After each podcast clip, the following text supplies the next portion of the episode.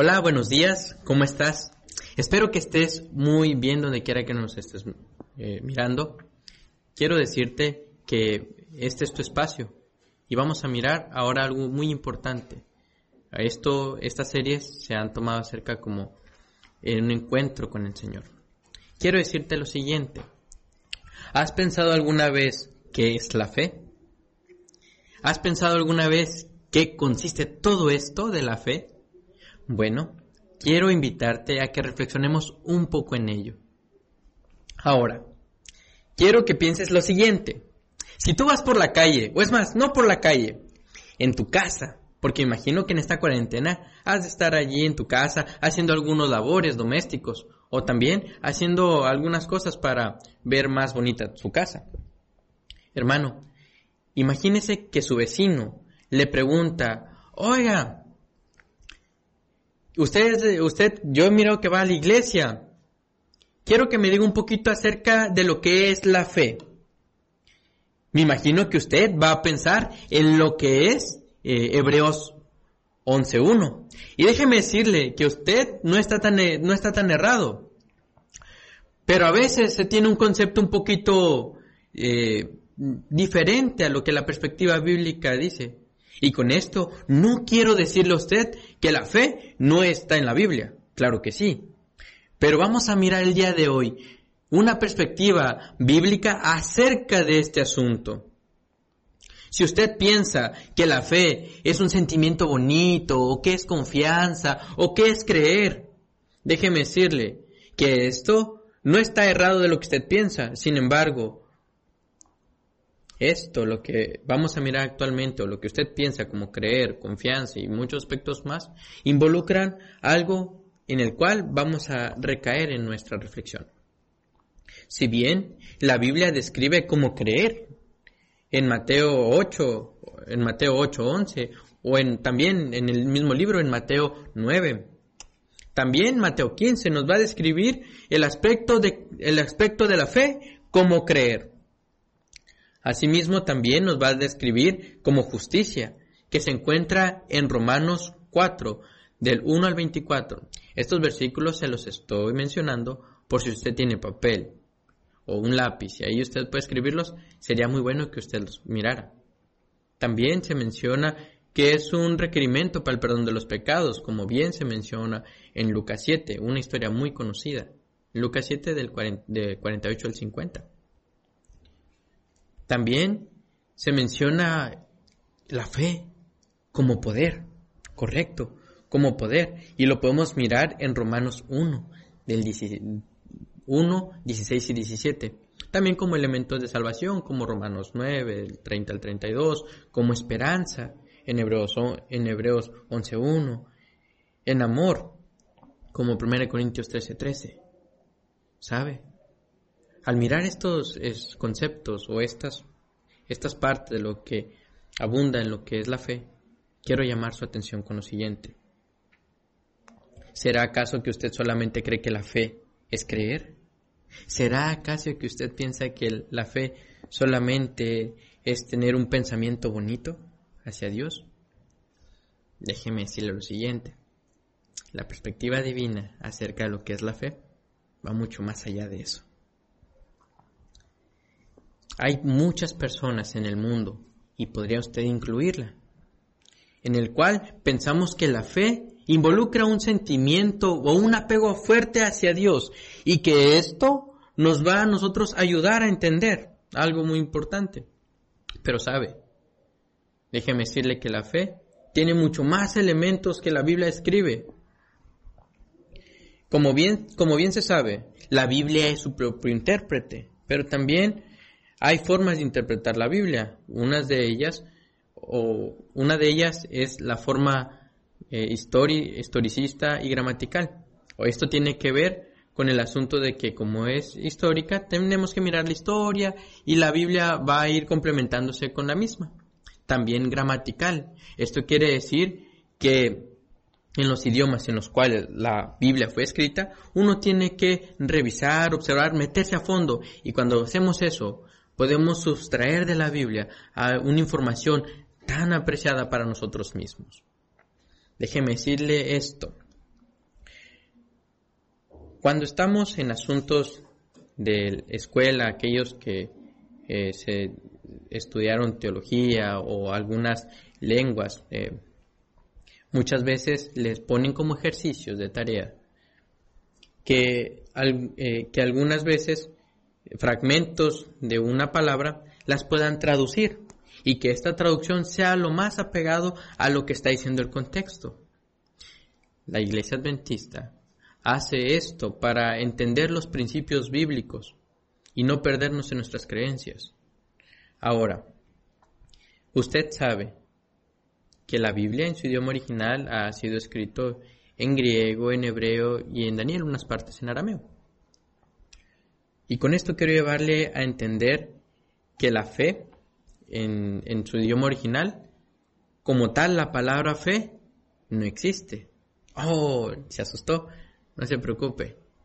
No le estoy diciendo que no crea en la fe, sino le estoy diciendo que en el, en el concepto o la, o la perspectiva bíblica le va a explicar a usted que la fe no solamente tiene que ver con creencias, justicia, poder o elementos de salvación, tiene que ver con algo más que involucra a usted y a mí.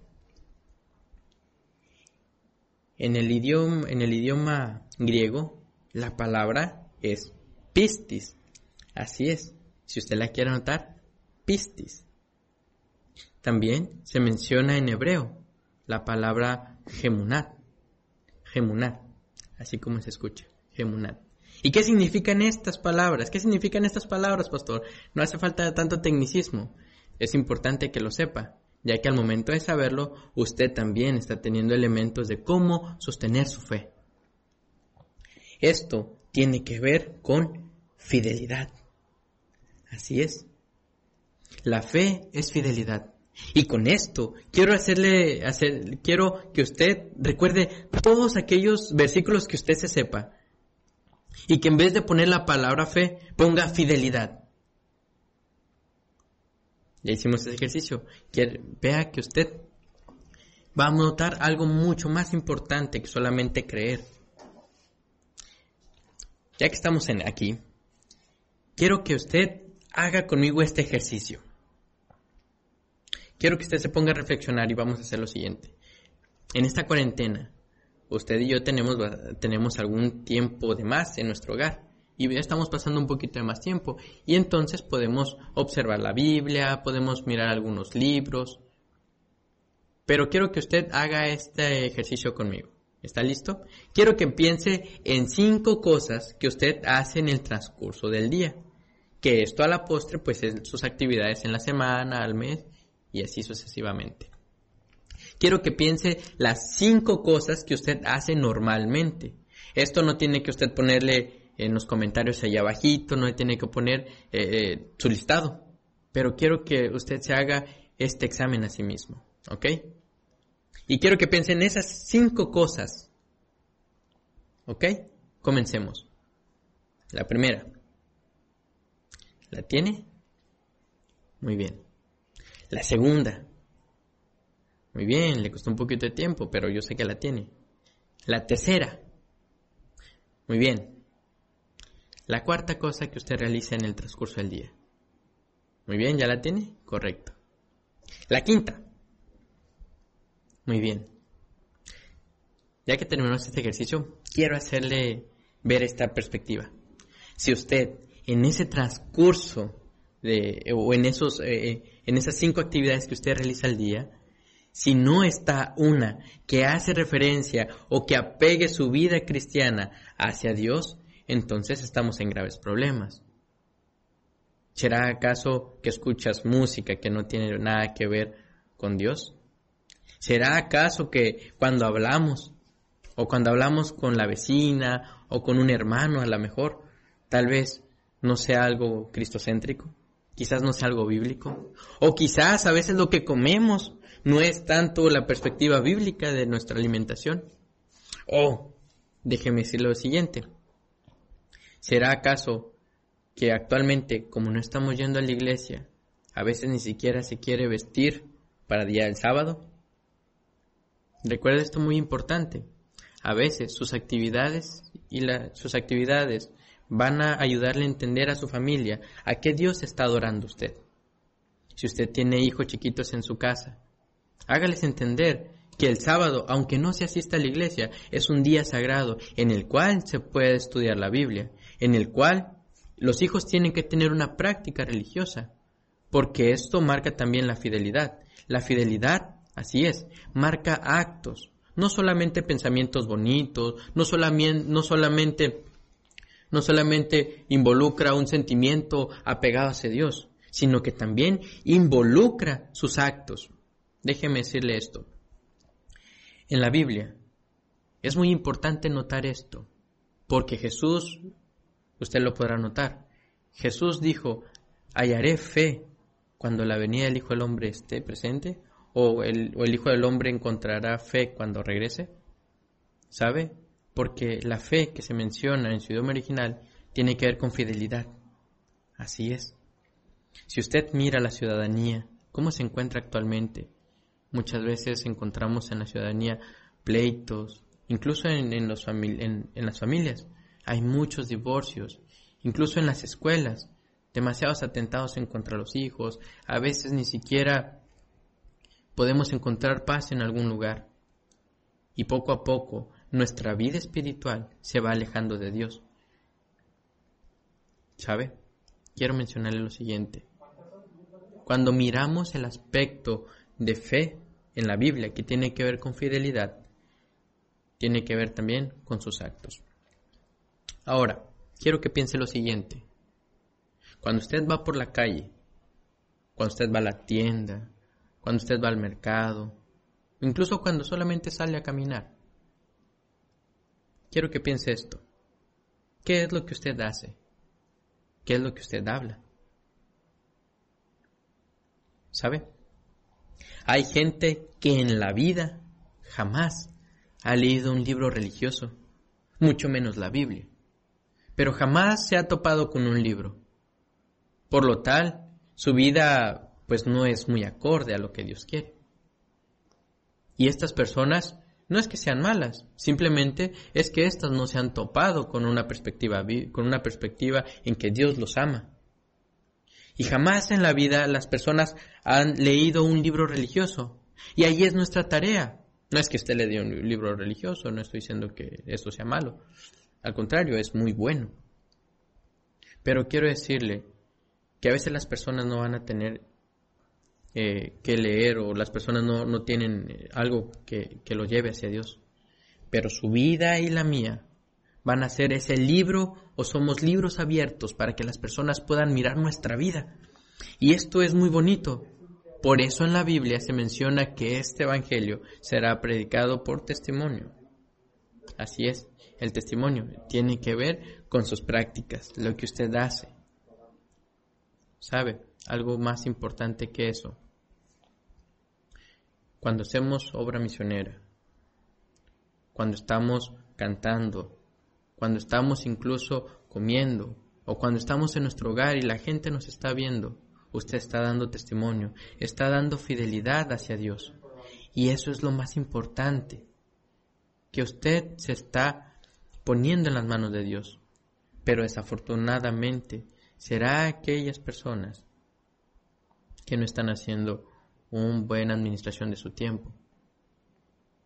En Mateo 7, 21, 22 y 23 se encuentra algo tan feo que cuando nos ponemos a pensar en ello, tenemos que hasta se nos enchina la piel, ¿sabe? Porque ahí se encuentra una, se encuentra una escena en la cual cristianos, son cristianos porque conocen al, Señor y porque de este le reclaman y le dicen, Señor, Señor, que no en tu nombre hicimos muchos milagros y en tu nombre echamos fuera muchos demonios. Y sabe, el Señor les dirá, apartados de mí, obradores de maldad, porque no hicieron la voluntad de mi Padre. ¿Sabe? Por eso la fe, la fidelidad es tan importante en estos últimos días. También en la Biblia se escribe algo que se menciona que cuando venga el Señor, Él nos dice algo, que el que es justo siga siendo justo y el que, y el que no lo es siga siendo, siga haciendo lo malo. ¿Saben?